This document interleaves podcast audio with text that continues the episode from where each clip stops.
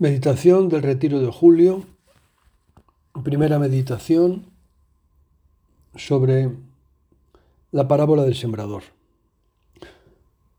Nos ponemos en presencia de Dios, porque vamos a hablar con Él, escucharle y hablar con Él.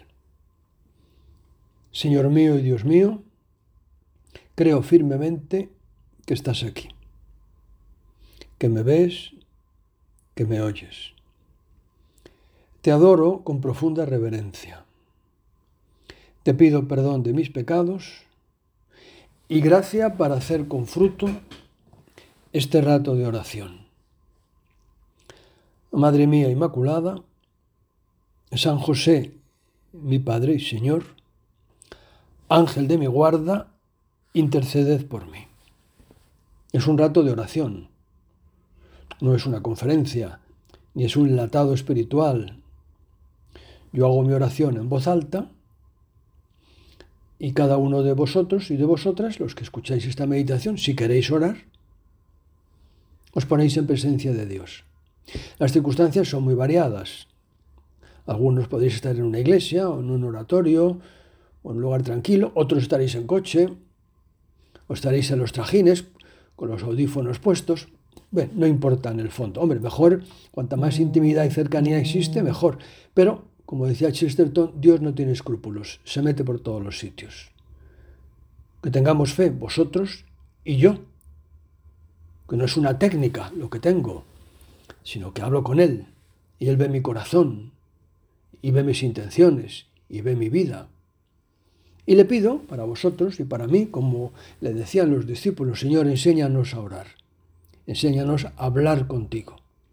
Porque palabras bonitas hay muchas, por eso decía Pablo VI, hace ya años, que este mundo necesita más que grandes comunicadores, grandes testigos. O sea, que, que nosotros oremos porque queremos vivir lo que decimos o lo que escuchamos.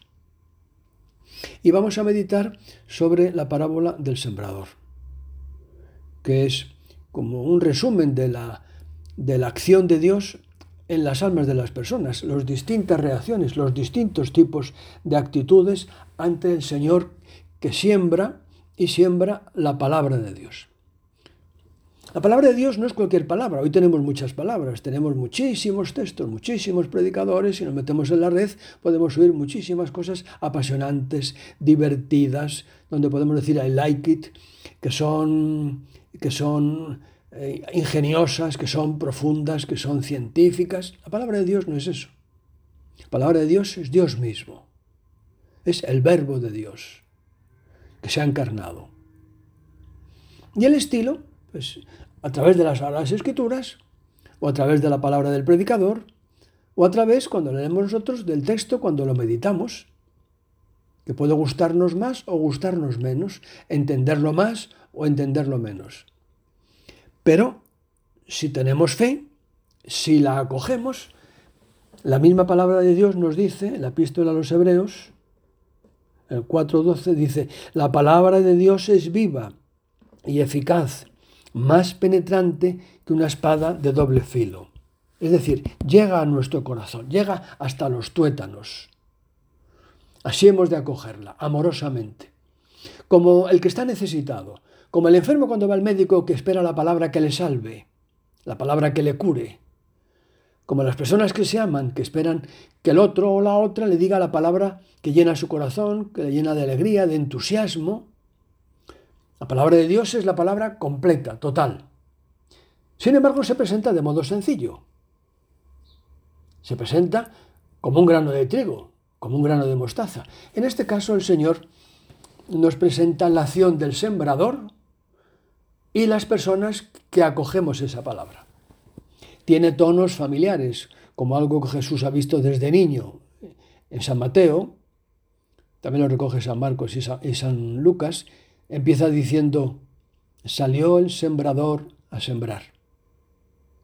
¿Y cuántas veces puede que hayamos visto directamente o a través de imágenes o de cuadros, pues un hombre al atardecer con un costal, con un saco, con algo donde lleva la semilla que va sembrando a voleo en el campo, en los surcos. De ahí viene todo. Así hace Dios en los surcos del mundo, en los surcos de nuestros corazones, constantemente, desde que tenemos uso de razón, y antes ya incoado a través del bautismo, Dios se ha quedado en nuestra alma. Hace falta luego que nuestro entendimiento se desarrolle para que entendamos la palabra de Dios. Como se dice en el himno de Tomás de Aquino, el adrote de bote, himno eucarístico, para que podamos decir, decirle a Jesús, creo todo lo que ha dicho el Hijo de Dios. Nada es más verdadero que esta palabra de verdad. Pues el sembrador sale a sembrar y entonces hay varias posibilidades. Jesús las resume en cuatro. Parte cayó junto al camino. Vinieron los pájaros y se la comieron. O sea, no queda nada. Otra parte cayó en terreno pedregoso, no tenía mucha profundidad, había piedras allí. Brotó pronto, por no ser hondo el suelo, pero al salir el sol se agostó y se secó, no tenía raíz. Y apunta aquí el Señor, con sus palabras tan claras, apunta ya lo que quiere decir, lo que quiere corregir, lo que quiere enseñarnos. La tercera, otra parte cayó entre espinos. Crecieron los espinos, porque aquella parte no estaba limpio, había cardos, y la ahogaron. Y la última, que es la que nosotros queremos vivir, y le pedimos al Señor que nos dé su gracia para conseguirlo, y por eso estamos rezando, porque queremos ser tierra buena, tierra buena para Dios, no tierra buena para otras cosas. Otra, en cambio, cayó en buena tierra y comenzó a dar fruto. Una parte el ciento, otra el sesenta y otro el treinta. Nunca hay uniformidad. Siempre en la iglesia hay y ha habido y habrá variedad. Y concluye con algo que nos invita, nos reta un poco, porque el Señor suele emplear este tipo de expresiones. Dice, el que tenga oídos, que oiga. Es decir, yo ya me he entregado. Os doy mi palabra. La tenéis en las escrituras, la tenéis en el magisterio de la iglesia, la tenéis en la vida de los santos. ¿Quieres creer en mí y en mi palabra? ¿Quieres amarme? la pelota está en nuestro campo. Nosotros tenemos que jugar ese partido tenemos que responder a la palabra de Dios, como dice el Salmo. Busca mi rostro. Y nosotros tenemos que responder, o yo os invito a que respondamos con la ayuda de Dios. Tu rostro buscaré, Señor. No me escondas tu rostro. Los discípulos no entendieron. Y Jesús les dice, pues si no entendí esta parábola, ¿cómo vais a entender las demás? Y luego les explica. Escuchad pues vosotros la parábola del sembrador. Esta palabra que está viva porque Jesús está en el cielo y desde el cielo nos sigue hablando y llena nuestros corazones y los ilumina. Nosotros ahora en este ratico, aquí en medio del verano, recogidos en oración, donde quiera que estemos, entendemos la grandeza de nuestra acción. Igual que el sol nos ilumina, y aquí bastante, igual que el sol nos da calor, aunque haya nubes, pues la palabra de Dios ilumina, da calor, y alimenta a toda mujer y a todo hombre que quieran acercarse a ella. Que tengamos un corazón sencillo para acogerlo. Y dice, todo el que oye la palabra del reino y no entiende, no la coge, viene el maligno y arrebata lo sembrado junto al camino. Podemos decir que el maligno siempre está presente, como los enemigos del hombre, sabemos, ¿no? El demonio, al que no hay que tener miedo, ¿eh? Teresa de Jesús decía, el demonio se nos dan, se me dan dos higas, pero el demonio nos engaña. El demonio, como dice la Sagrada Escritura del Santo Evangelio, lo caracteriza, lo define. El demonio es mm, mentiroso y padre de la mentira. incluso con la misma palabra de Dios nos quiere engañar. Y entonces quiere que nuestra tierra o arrebatarnos la palabra de Dios o hacer que seamos inconstantes, que es la segunda posibilidad, lo sembrado entre piedras, o que las preocupaciones de este mundo y las riquezas la ahoguen. Por eso, la vida del cristiano, la vida del hombre, es lucha. Es una guerra intelectual, afectiva, práctica, una guerra de paz y de amor, pero guerra. Y la guerra se da dentro de nosotros mismos. San José María lo decía con mucha claridad. ¿Qué vamos a hacer seriamente? Tú y yo, ¿qué vamos a hacer? Lo que vamos a hacer es luchar por dentro. ¡Ay! Donde, donde anida, donde cae la palabra de Dios, donde, donde, desde donde se ora, desde nuestro corazón, ahí hemos de poner la lucha. Y ahí es donde también acude el demonio para distraernos, para robarnos la palabra de Dios, para quitarnos, ¿cómo? Pues no siembra la frialdad, la indiferencia, no tenemos constancia. No vale la pena, ¿para qué esforzarse? O algo que es muy frecuente.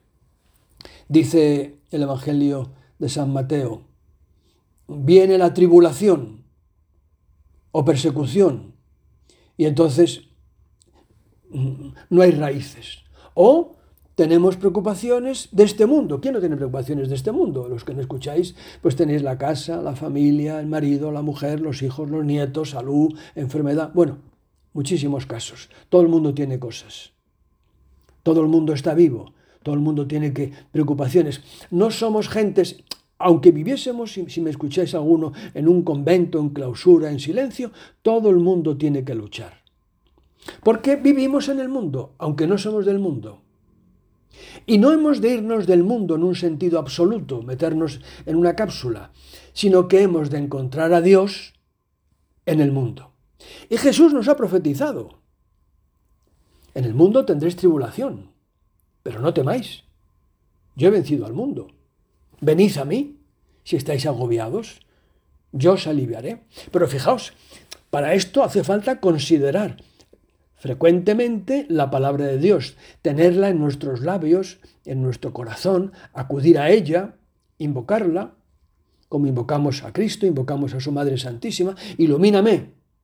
Ven Espíritu Santo, ilumina mi entendimiento. Es decir, acoger las gracias de Dios en nuestra mente. ¿Qué hace el diablo? Nos arrebata la palabra de Dios, nos quita. Ah, tú piensas solamente en las cosas que tú dominas, que te gustan, que te parecen apasionantes, pero no pidas el tiempo en estas cosas. Y entonces la palabra de Dios es arrebatada y nuestro corazón queda vacío. Es lo sembrado en el camino. Es lo sembrado entre piedras. Es lo sembrado entre espinas. Por eso es tan importante la oración. Porque la oración, si podemos, nos separamos un poco de las cosas, guardamos un poco de silencio, recogemos nuestros sentidos, nos conocemos, nos conocemos. Os leo unas palabras de C.S. Lewis cuando estaba a punto de convertirse. ¿Sabéis quién es? No? Un autor inglés, amigo de Tolkien, que escribió muchos libros que luego han sido llevados al cine, las crónicas de Narnia y un famoso libro que vale la pena leer que es Cartas del Diablo a su sobrino. Este que os cito ahora es el de su conversión, historia de mi conversión, cautivado por la alegría. Está pensando, tiene dudas, y dice, con ese estilo literario mm, inglés, humorístico, dice, por primera vez me examiné seriamente con un propósito práctico y encontré algo que me aterró carga un poco las tintas. Un zoológico de lujurias. Un manicomio de ambiciones. Una guardería de miedos. Un harén de odios mimados. Y concluye, mi nombre era Legión. Lo mismo ocurre en nuestra vida. Todos somos pobres pecadores. Los santos están en el cielo. Todos tenemos que luchar. Todos tenemos dentro de nosotros esa batalla donde acude el diablo para robarnos el sentido sobrenatural, el sentido espiritual cristiano, la vida de fe.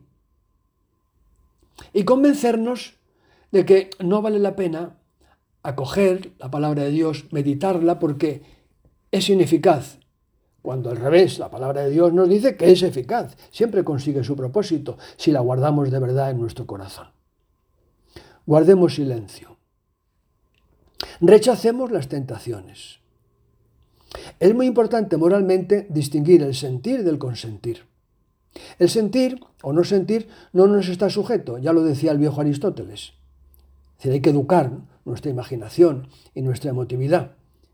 Pero cuando sentimos algo, cuando sentimos esa tentación de no valorar la palabra de Dios, cuando sentimos la tentación de la frivolidad, de la trivialidad, de la banalidad, de no tomarnos a Dios en serio, hay que reaccionar.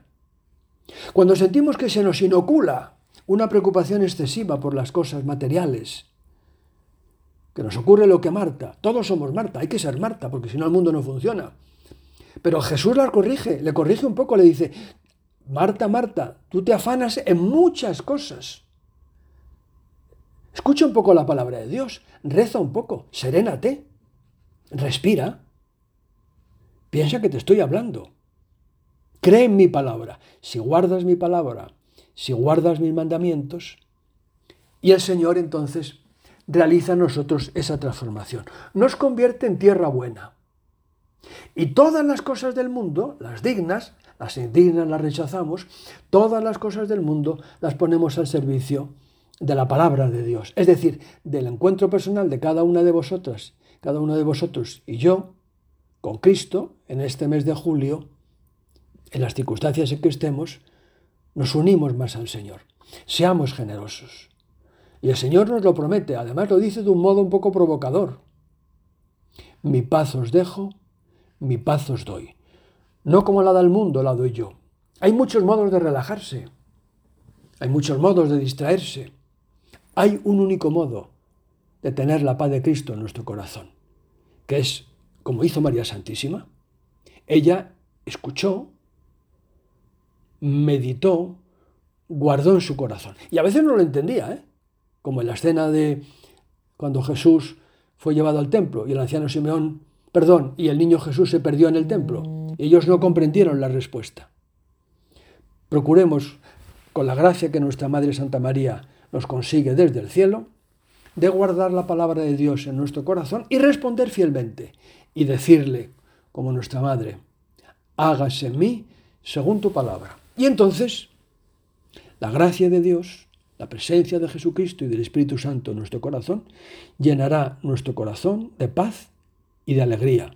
Una alegría, nos dice Cristo, que nadie os podrá quitar, aunque tengáis tribulaciones. Terminamos dando gracias. Te doy gracias, Dios mío, por los buenos propósitos, afectos e inspiraciones que me has comunicado en esta meditación. Te pido ayuda para ponerlos por obra.